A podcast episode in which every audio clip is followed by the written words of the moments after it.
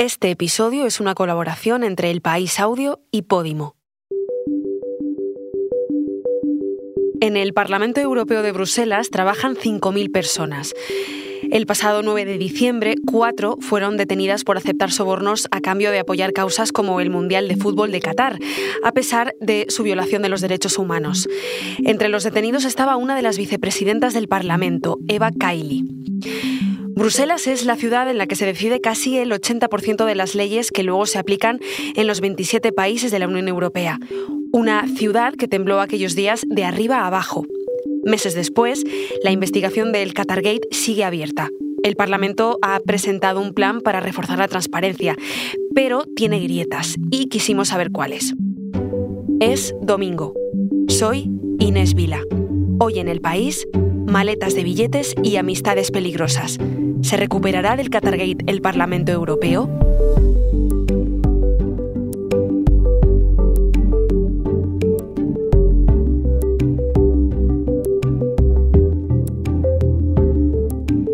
Mi compañera Ana Fuentes nos trae esta historia.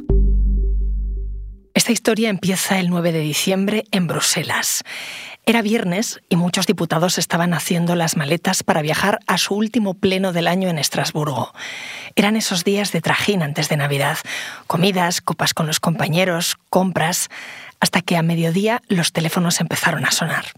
A warning that the credibility of the European Union is at stake. This came from German Foreign Minister as she called for consequences in a case of alleged corruption at the European Parliament. La policía belga registró las oficinas y pisos de varios eurodiputados. Sospechaba que algunos pertenecían a una trama de presuntos sobornos de Qatar y Marruecos. Detuvieron a Eva Kaili, una de las vicepresidentas del Parlamento los agentes encontraron un millón y medio de euros en efectivo. Una parte la llevaba el padre de la propia Kylie dentro de una maleta.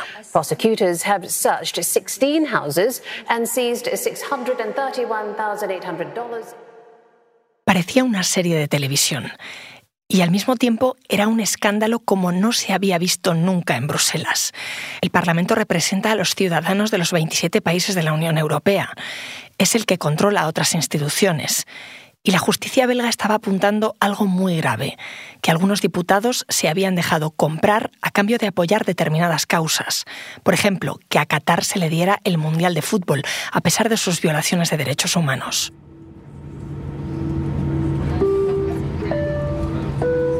Bienvenidos a Bruselas. Por favor, permanezcan. Dos meses después, con la investigación abierta, aterricé en Bruselas. Quería entender hasta dónde llegaba el escándalo. En el Parlamento trabajan más de 5.000 personas y de momento los detenidos en Bruselas son solo cuatro. Pero al levantar la alfombra habían salido problemas de fondo, como quién tiene acceso a la institución y hasta dónde.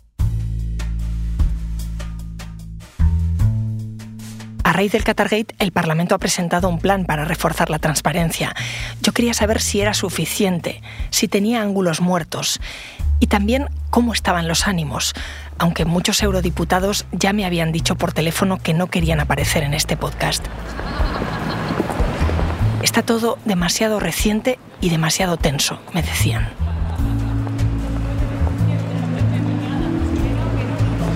Hola. Ah, hola. ¿Qué tal? Hola. ¿Cómo estás? Muy bien. ¿Y tú? Bien. Quedé con Silvia Ayuso, una de mis compañeras del país en Bruselas, para ir a donde se destapó el Qatargate.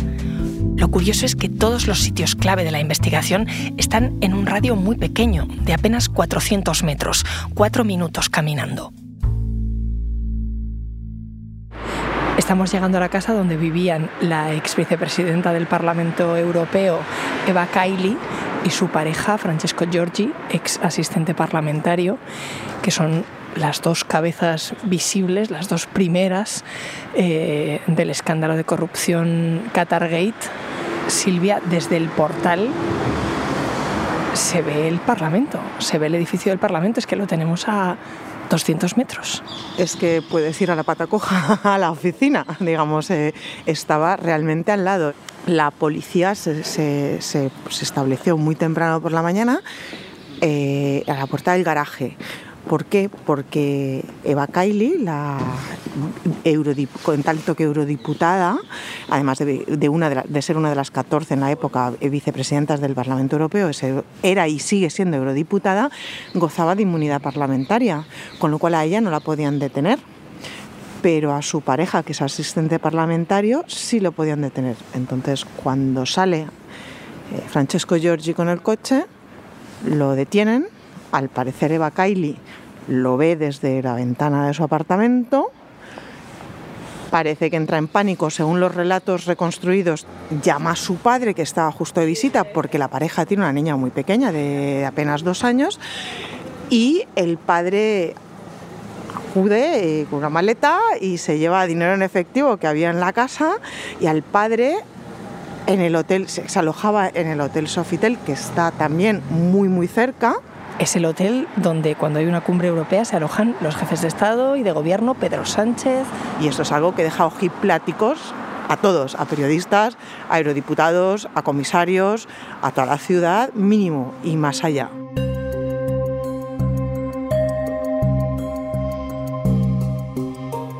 El caos de aquellos días fue tremendo. Muchos eurodiputados y asistentes me contaron que revisaron sus agendas para ver a qué reuniones habían ido y si habían tenido la mala suerte de hacerse la foto con quien no debían. Porque ellos se ven con miles de personas al año, con diplomáticos, con miembros de la sociedad civil, grupos de interés, lobistas. Es parte de su trabajo, de la vida política, aunque hay zonas grises. Por eso quería quedar con alguien que me las explicara. Hemos quedado ahora con Bernardo de Miguel, que fue corresponsal del país durante muchísimo tiempo, ha estado más de dos décadas en Bruselas y se sabe todo.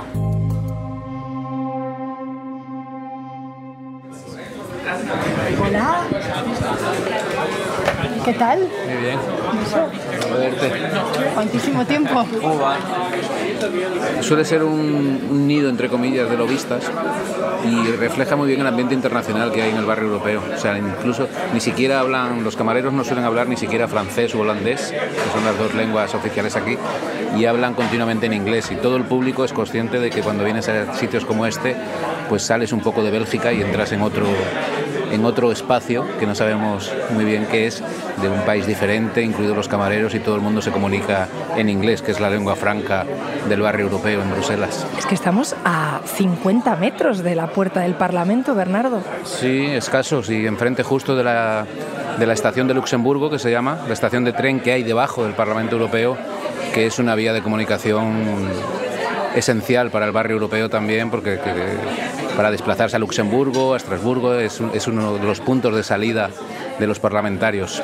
Al final esto es un reducto muy importante ¿Por qué? Bueno, un reducto muy pequeño, pero que como se ha visto eh, puede ser un foco importante de corrupción y generar cientos y cientos de miles de euros en, en mordidas y en sobornos.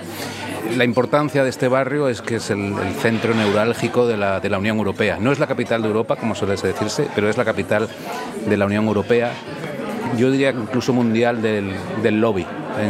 En este barrio europeo pues están todas las grandes compañías de, lobby, las grandes consultoras mundiales, todas tienen sede aquí, a unos metros de este local donde nos encontramos, y son conscientes de que hay que estar porque aquí se decide eh, prácticamente el 80% de la legislación que luego se va a aplicar en los 27 estados, aunque luego vuelva a pasar por, los parlamentos nacionales, la base ya se pacta aquí, se legisla aquí y luego es muy difícil modificarla, con lo cual los lobistas tienen que ir al origen de la legislación, que es Bruselas, e intentar influirla, modificarla, acercarla a sus intereses ya desde el punto de partida, porque luego si no es muy difícil.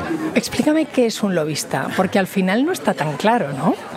Es alguien que defiende unos intereses particulares, unos intereses particulares de una empresa, de un sector, de una actividad. Ser, hay, hay, lobistas también medioambientales, hay lobistas a favor de los derechos humanos, de la igualdad. Y cada uno defiende para lo que se le ha contratado. Un lobista de, del sector bancario, por ejemplo, pues estará siguiendo minuto a minuto toda la legislación que salga de la Comisión Europea, todos los proyectos legislativos que salgan relacionados con el sector bancario, incluso antes de que salgan es muy probable que ellos ya estén al corriente de lo que se está cociendo, estarán ya en contacto con, con, las personas que probablemente están trabajando sobre ese, sobre ese expediente. Eh, trasladándoles sus puntos de vista, sus inquietudes, sus, intereses, todo de una manera, digamos, legal. Pero a veces eh, en Bruselas por la falta de regulación pues se, traspasan los límites por una, por una u otra parte y yo creo que de ahí es de donde ha venido en gran parte el problema eh, que ha salido a la luz con el Qatargate. Aquí entramos en eso que decía de la zona gris. Los lobbies son legales, pero hasta que estalló el Qatargate no tenían que apuntarse obligatoriamente en un registro de transparencia.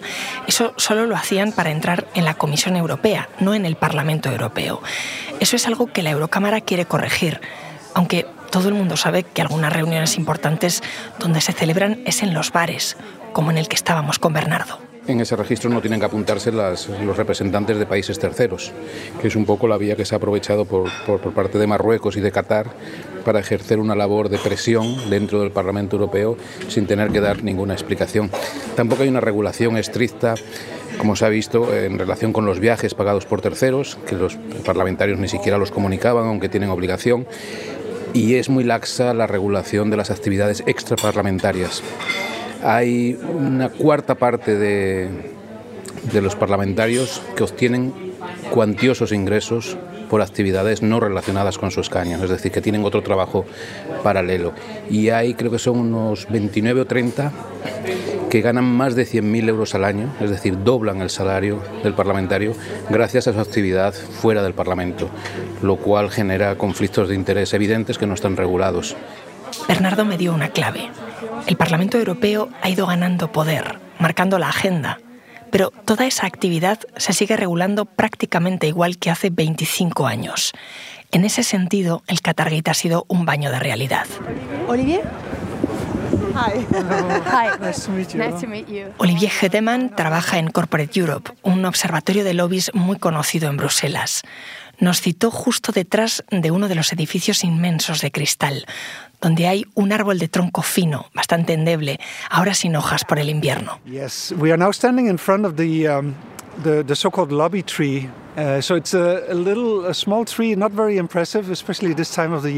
ese árbol fue un regalo de la patronal de los lobbies al Parlamento Europeo hace 20 años.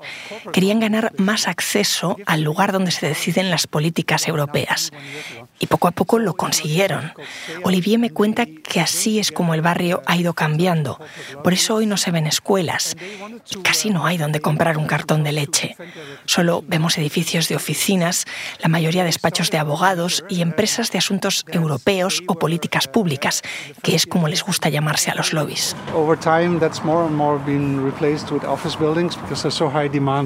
Pero ellos llevaban más de 10 años advirtiendo de que los métodos de algunos gobiernos, incluido el de Qatar, no eran transparentes en el Parlamento no les tomaron suficientemente en serio.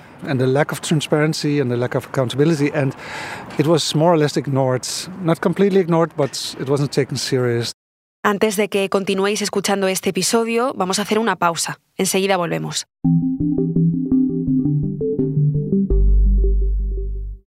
Hoy en el país te recomendamos dos rubias muy legales, unas risas entre amigas con Enar Álvarez y Raquel Córcoles. Que me doy cuenta de que las cosas por las que yo siento culpa, eh, los padres no se sienten culpables. Entonces, he llegado como a la conclusión de que soy una madre de mierda, pero un padre excelente. Entonces ya me vale.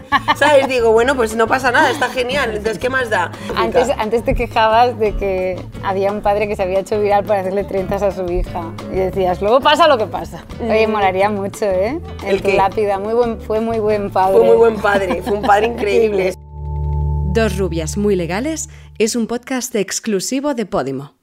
Porque escuchas mientras te informas con las mejores historias, te regalamos 30 días gratis de suscripción a Podimo, la app de podcast y audiolibros. Después, solo 3,99 euros al mes por tu suscripción. Date de alta en podimo.es barra hoy en el país.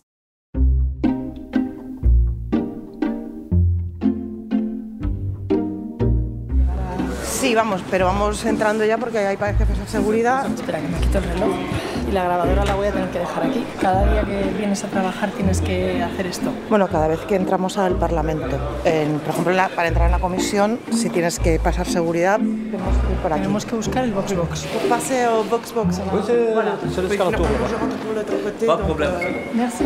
Otra puerta. Llevamos tres puertas. Vale, ¿dónde estamos?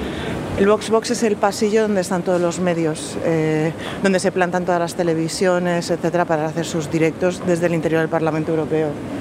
Luego hay veces, como todavía dependiendo de dónde entres, es una entrada, otra, luego cada edificio tiene varias letras y varios nombres y G1, 0, 2, 3, 5, yo qué sé, entonces a veces es un poco complicado. Ahora hemos llegado perfectamente a la cafetería del Parlamento Europeo, donde pues normalmente, bueno, vas a tomarte un café, se hacen muchas veces los encuentros con eurodiputados, lobistas, etcétera, siempre que no tengas algo que ocultar, por supuesto, porque si tienes algo que ocultar, pues lo mismo quedas en una esquina un poquito más, imagino, un poco más discreta, porque aquí te ven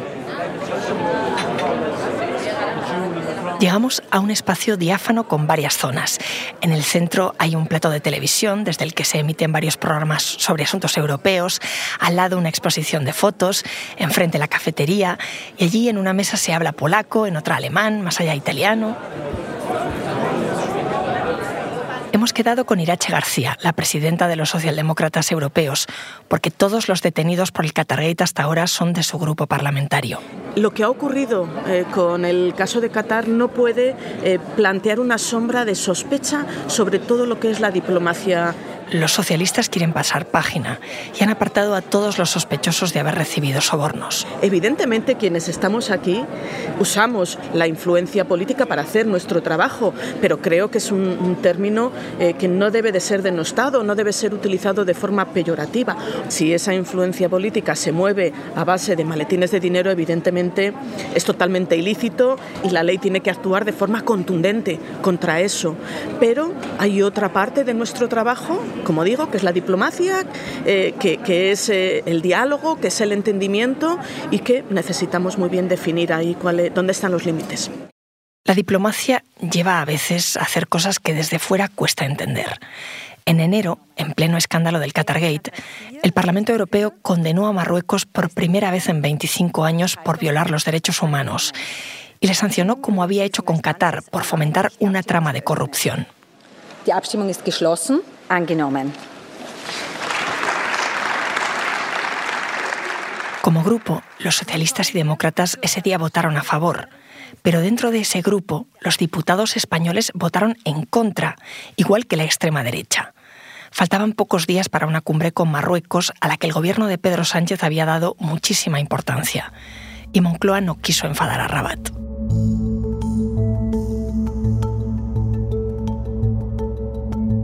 Así que para entender lo que pasa en el Parlamento Europeo hay que tener en cuenta muchos ingredientes. Saber lo que pesan los lobbies, saber que no todos son iguales y entender que en Bruselas las consignas nacionales y la geopolítica pesan más que la ideología del grupo. El tema es dónde están los límites a todo eso. El eurodiputado socialista Juan Fernando López Aguilar insiste en la misma idea que Irache García sobre el trato con terceros países. A la hora de hablar de Marruecos, uno tiene que respirar hondo. Cuando tienes responsabilidad política y ni te cuento cuando tienes responsabilidades de gobierno. Y que no te puedes despachar hablando de Marruecos de cualquier manera. Y resulta que aquí en el Parlamento Europeo hay muchos que sin sombra de, vecindad con la responsabilidad política que supone un vecino como Marruecos, se despachan hablando de Marruecos de una forma inaceptable y absolutamente contraproducente para los intereses de España. Seguramente eso generó un clima que hizo que el gobierno de España instruyese con claridad, de manera taxativa, a la delegación eh, votar en contra de esa resolución. Al Parlamento Europeo acuden embajadores acreditados de terceros países que están reconocidos por la comunidad internacional y forma parte de las obligaciones de un representante público, de un parlamentario, recibir a quien te lo solicite. Forma parte de mis obligaciones hablar con el embajador de los Estados Unidos. Como, como, como puede formar parte de mis obligaciones en un momento dado hablar con el embajador de Marruecos. Y eso no quiere decir que la conversación sea deshonesta, ni que sea pensable que en medio de la conversación pueda surgir un ofrecimiento ilícito.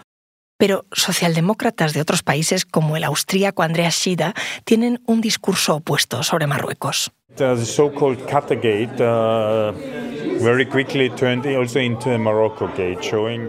El llamado Qatargate, dice Shida, tiene mucho de Marruecos Gate. Y en el Parlamento deberían preguntarse por qué Rabat necesita influir en Bruselas. Según él, la explicación está en los acuerdos pesquero y agrícola entre la Unión Europea y Marruecos, que incluyen el Sáhara Occidental y que el Tribunal de Justicia Europeo ha declarado ilegales.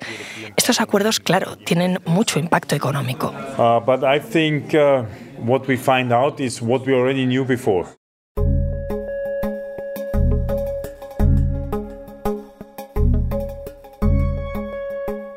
El Parlamento está muy interesado en el relato de que esta crisis se convierta en una oportunidad y de que aumente la transparencia.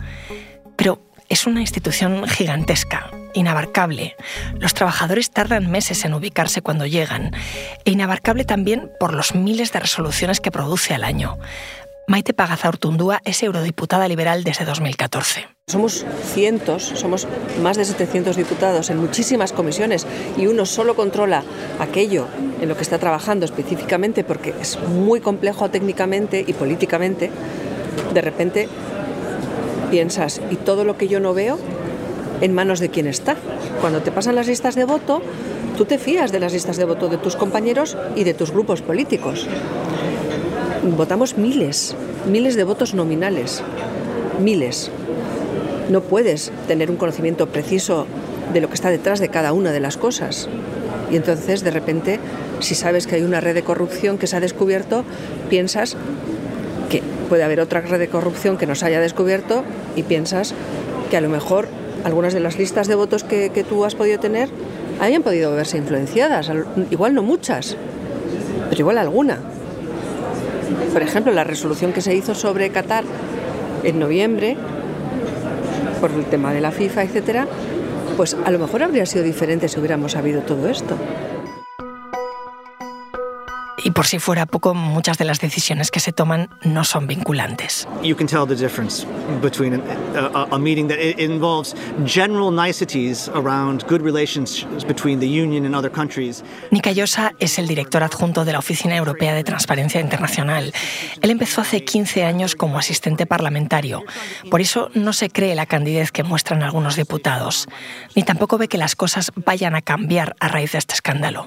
What we have on the table are a lot of fantastic non-binding commitments. Literalmente Nick me dijo que sentía ser tan escéptico, pero que lleva mucho tiempo en esto y que podría empapelar su casa con la cantidad de compromisos no vinculantes que se han aprobado en esta Cámara.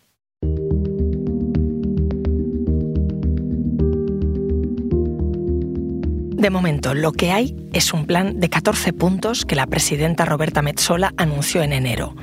Por ejemplo, tienen que pasar seis meses desde que un diputado deja su escaño hasta que puede trabajar como lobista. También tendrán que dar más información sobre lo que hacen. Se van a prohibir los llamados grupos de amistad con terceros países. Pero no aparece una comisión de investigación sobre lo ocurrido, como pide el grupo de la izquierda, ni tampoco se les pide a los eurodiputados una declaración de bienes antes y después de su mandato. Además, tanto los representantes de Qatar como los de Marruecos siguen pudiendo entrar en el Parlamento Europeo.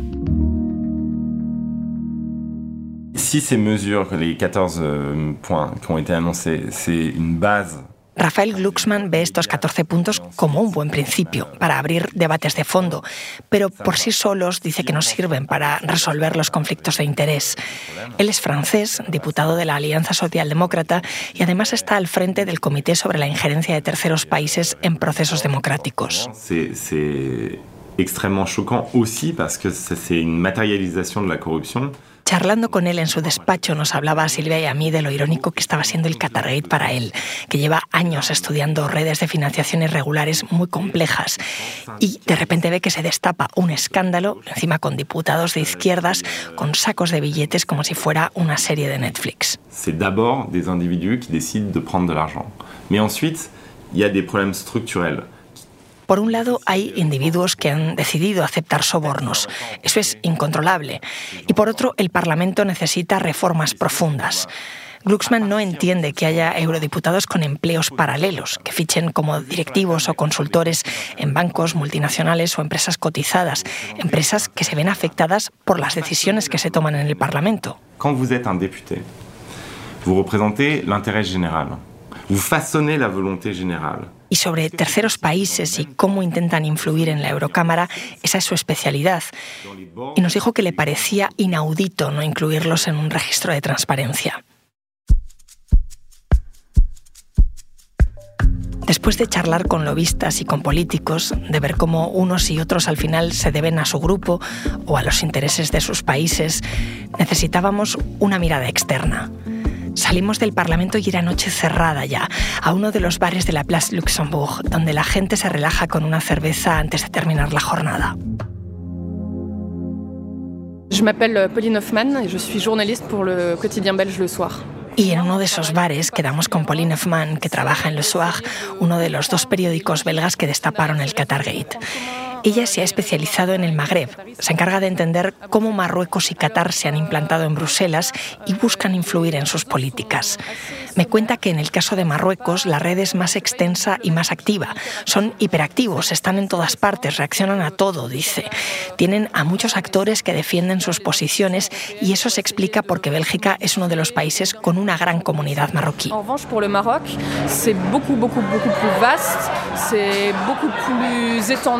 C'est c'est beaucoup plus actif. Pauline argumenta que Rabat quiere influir en temas de migración, también en asuntos de política energética y sobre todo en todo lo que tiene que ver con el Sáhara Occidental. Por cierto que tanto Marruecos como Qatar han negado todas las alegaciones de la justicia belga. Rabat insiste en que su actividad es diplomática y legal. Lo que está claro, dice Pauline, es que los partidos políticos se lo piensan dos veces antes de criticar a Marruecos por la relación privilegiada que tienen con el país. En el caso de Bélgica, ella y sus compañeros lo notan, aunque algunos partidos están siendo relativamente críticos, al menos mucho más que en España, dice.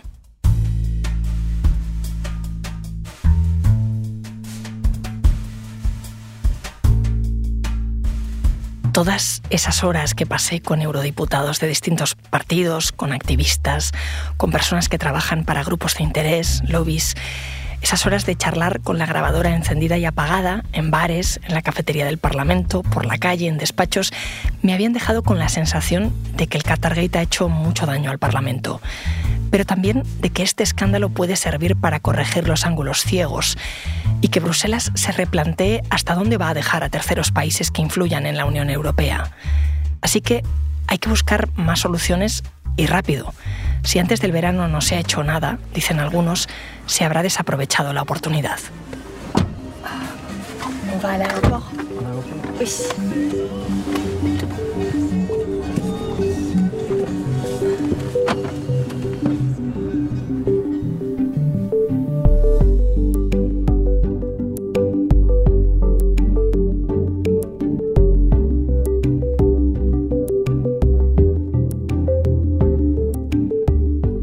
Este episodio es una colaboración entre El País Audio y Podimo. Lo han realizado Ana Fuentes y Silvia Ayuso. Las grabaciones en terreno son de Ana Fuentes.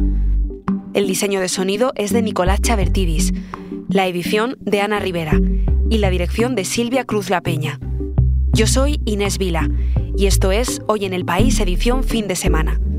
Mañana volvemos con más historias. Gracias por escuchar.